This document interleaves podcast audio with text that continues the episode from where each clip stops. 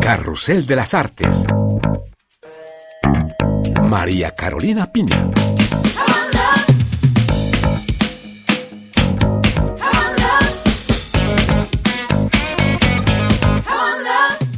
La llama La Dama de Hierro de París mide 312 metros de altura, pesa más de 10.000 toneladas y aunque su construcción desató una irada polémica, se convirtió con el paso de los años en el símbolo de la ciudad luz.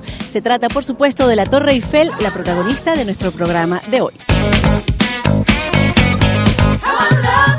Símbolo de la era industrial y del ingenio humano, la Torre Eiffel es también una proeza técnica en forma de encaje de hierro ejecutado en tiempo récord por el ingeniero francés Gustave Eiffel. La Torre Eiffel es un inmenso rompecabezas de 18.000 piezas y 2 millones y medio de remaches. Les contaremos los pormenores de su construcción íntimamente ligada a otra obra maestra en América Latina. Y para quienes no tienen miedo a las alturas, visitaremos las tres plantas del monumento y el espacio que Gustave Eiffel se reservó en la cúspide de su torre de metal.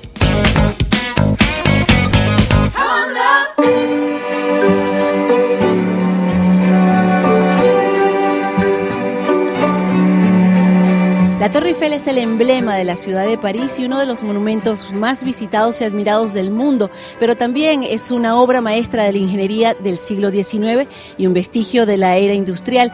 Todo ello está comprendido en esta torre de metal diseñada y construida por el ingeniero francés Gustave Eiffel. Para conocer más sobre su construcción tenemos cita ya con un arquitecto que nos va a explicar por qué fue una proeza técnica.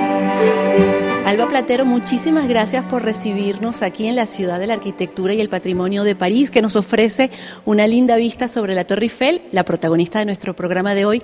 Alba, cuéntenos cómo fue posible que Eiffel tuviera esta idea loca a finales del siglo XIX de crear una torre tan alta y a orillas del río Sena. Bueno, en primer lugar, la idea no fue de Eiffel. Eh, el hecho de tener una torre de 300 metros de altura era una exigencia del concurso. Para la exposición de 1889 se pidió en un concurso que se hizo dos años antes crear una torre que tuviese 300 metros de altura y 125 metros de lado a orillas del Sena en el campo de Marte. ¿Por qué 300 metros? 300 metros en realidad es una altura simbólica, equivale a mil pies y era uno de los sueños de la época. Es la época del progreso industrial, de los avances técnicos, en el que se piensa que siempre se puede construir y hacer más alto, más rápido, etcétera. Y ahora bien, la Torre Eiffel es una estructura metálica y es verdad que Eiffel era ingeniero especialista del hierro pudelado. ¿Qué posibilidades le daba este material para la Torre Eiffel? Hierro pudelado es un hierro afinado al que se le han extraído las impurezas. Es un material muy ligero que va a permitir una construcción, digamos, aérea. El hierro lo que va a conseguir es una arquitectura transparente, en encaje, como una puntilla que nos permite ver el cielo.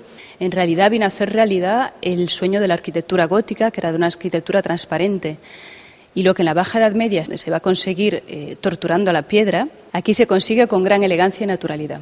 La construcción de la Torre Eiffel tomó exactamente dos años, dos meses y cinco días.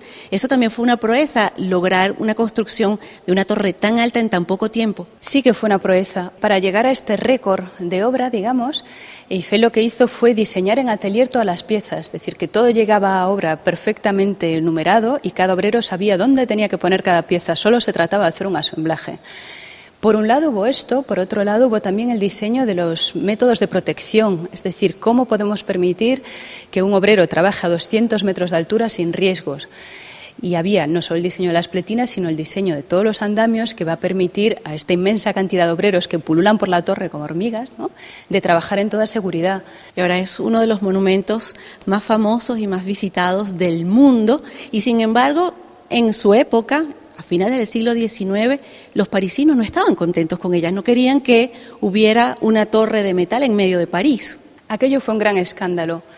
Eh, pensemos que el hierro en aquel momento era una especie del hermano pobre de la piedra, era un material proletario, industrial, era lo que se utilizaba para construir raíles de trenes, industrias, fábricas, etcétera. No se enseñaba el hierro, menos en una ciudad como París, que ya en aquella época tenía una gran estima de sí misma, era la ciudad de la luz, de la arquitectura hermosa, barroca, clásica, etcétera.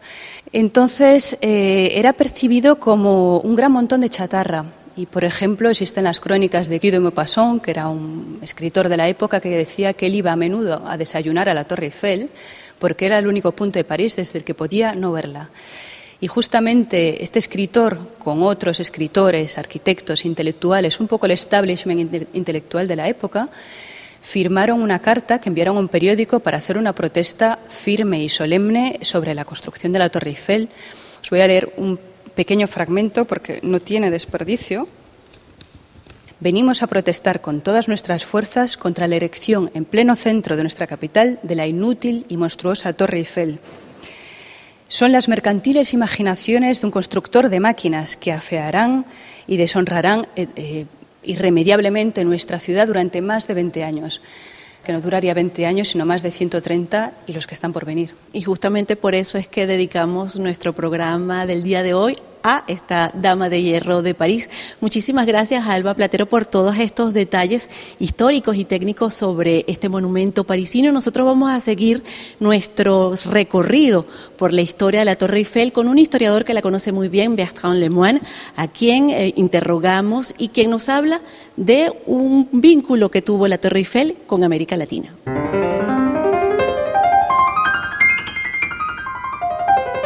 Canal de Panamá entre l'Atlantique et le Pacifique. El canal de Panamá fue la construcción más importante del siglo XIX. El francés Ferdinand de Lesseps había construido el canal de Suez y quería hacer lo mismo, un canal a nivel, en Panamá. Las obras tuvieron muchos problemas, el relieve montañoso, las lluvias, pero también enfermedades como el paludismo y la fiebre amarilla que acabaron con la vida de muchos obreros. Deleuze pidió ayuda a Eiffel, quien había propuesto un canal con esclusas mucho más fácil de realizar.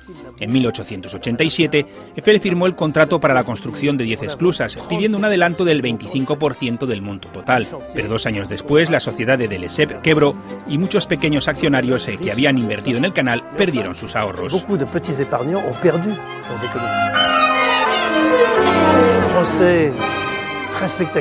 En 1892 se abrió un proceso por corrupción contra Delesep y Eiffel. Eiffel fue condenado, pero luego ganó en el Tribunal de Casación. No tenía nada que reprocharse. Era un excelente empresario que puso sus condiciones en el contrato.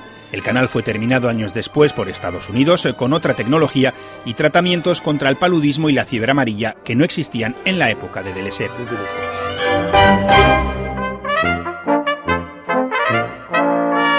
no podemos hablar del monumento más conocido de Francia sin visitar la Torre Eiffel. Siete millones de personas la visitan cada año y tenemos cita ya mismo con alguien que nos las va a hacer descubrir desde dentro. Y nuestro guía el día de hoy se llama José Luis Ruiz. Hola José Luis, muchísimas gracias por recibirnos aquí en la Torre Eiffel. Muy buena María Carolina y bienvenida a la Torre. Un placer estar contigo hoy. Bueno, y como todos los días, mucha gente y podemos subir. Es un monumento que se puede visitar y hay tres plantas. Exactamente. Tenemos la escalera con 1665 escalones. No sé si te apetece o si no, te hemos preparado el ascensor. Pues yo creo que vamos a subir por el ascensor. Pues venga, vamos.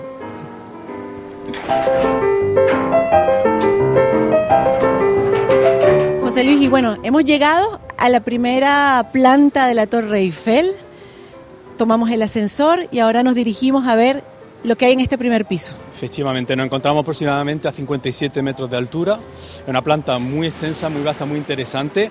Aquí tenemos el primer restaurante, una sala de conferencias que se puede alquilar para varios tipos de eventos y también otro pabellón con distintos usos culturales unas paredes eh, de vidrio que nos permiten ver hacia abajo esos 57 metros ah, que nos separan de la planta baja.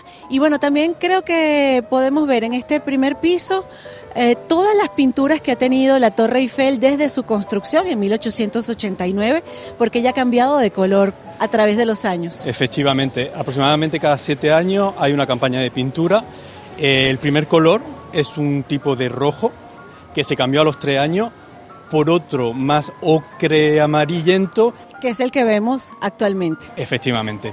Bueno, y en esta parte de la primera planta también un vestigio del siglo XIX, un trozo de la escalera original Ah, que, que, es de la época de Eiffel. Efectivamente, esta escalera es la de origen que subía de la segunda a la tercera planta.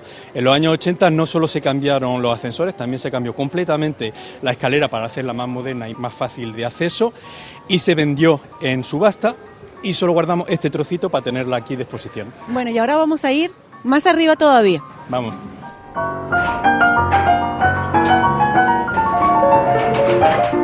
Bueno, María Carolina, hemos llegado a la segunda planta, nos encontramos aproximadamente a 115 metros de altura. Esta es la planta en la que las personas que van a la tercera tienen que cambiar de ascensor. Son ascensores bastante grandes que suben desde la planta baja hasta aquí, luego son unos pequeñitos que suben a la, tercera. Aquí encontramos varias tiendas de recuerdo, el, bar de Macarón, una cafetería y sobre todo el prestigioso restaurante gastronómico Jules Verne. Justamente no mucha gente sabe que aquí en la Torre Eiffel existe un restaurante que además es muy reconocido. Hay que reservar de hecho con varios meses de antelación porque es bastante prestigioso y la lista de espera es bastante larga. Y bueno, además podemos uh, ver acá todo el camino del río Sena desde esta segunda planta se ve muy bien. Totalmente, se ve hasta el fin del París atravesando todos los monumentos. Se ve el Louvre, el Pont Alexandre El Grand Palais, Inválidos, Notre Dame, Panthéon, absolutamente todos los monumentos de París. Y ahora subimos hasta la cima de la Torre Eiffel. Bueno, María Carolina, por fin llegamos a la tercera planta. Esta es la, la, vista más importante de la torre. Estamos como a unos 280 metros de altura. Bueno, aquí hay varias cosas importantes, pero quizás lo más importante sería el estudio, el apartamento que se hizo Gustave Eiffel, con una idea que tuvo desde el principio. Es decir, la ciudad de París le dio como una concesión un contrato de 20 años y él sabía que en 1909 si no ocurría un milagro o algo muy importante, eh, la torre había que desmantelarla, desmantelarla y, y quitarla. Entonces, durante 20 años estuvo indagando a ver cómo podía hacer para salvar su torre. Instaló en su apartamento una estación de meteorología y un laboratorio para hacer muchos experimentos de física. Aquí, por ejemplo, en la imagen se ve con su hija Claire recibiendo a Thomas Edison y lo que definitivamente salvó fue el uso que le dio a la telegrafía sin hilo, que luego el ejército tomó, vio la importancia de poder mandar mensajes de ese tipo. El primero fue de cuatro kilómetros desde aquí al Panteón y luego de aquí a Londres y luego unas aplicaciones militares que fueron los que definitivamente salvaron a la torre.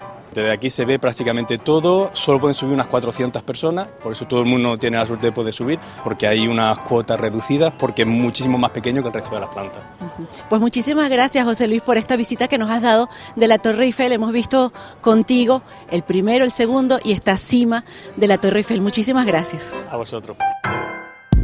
Más de 130 años después de su construcción, la Torre Eiffel sigue en pie, convertida en el emblema de París y de Francia. Ha sido escenario en numerosas ocasiones de acontecimientos internacionales y por supuesto estará en el corazón de los Juegos Olímpicos París 2024. Aquí ponemos fin a este programa especial de Carrusel de las Artes. Muchísimas gracias por su sintonía y hasta la próxima. Au revoir.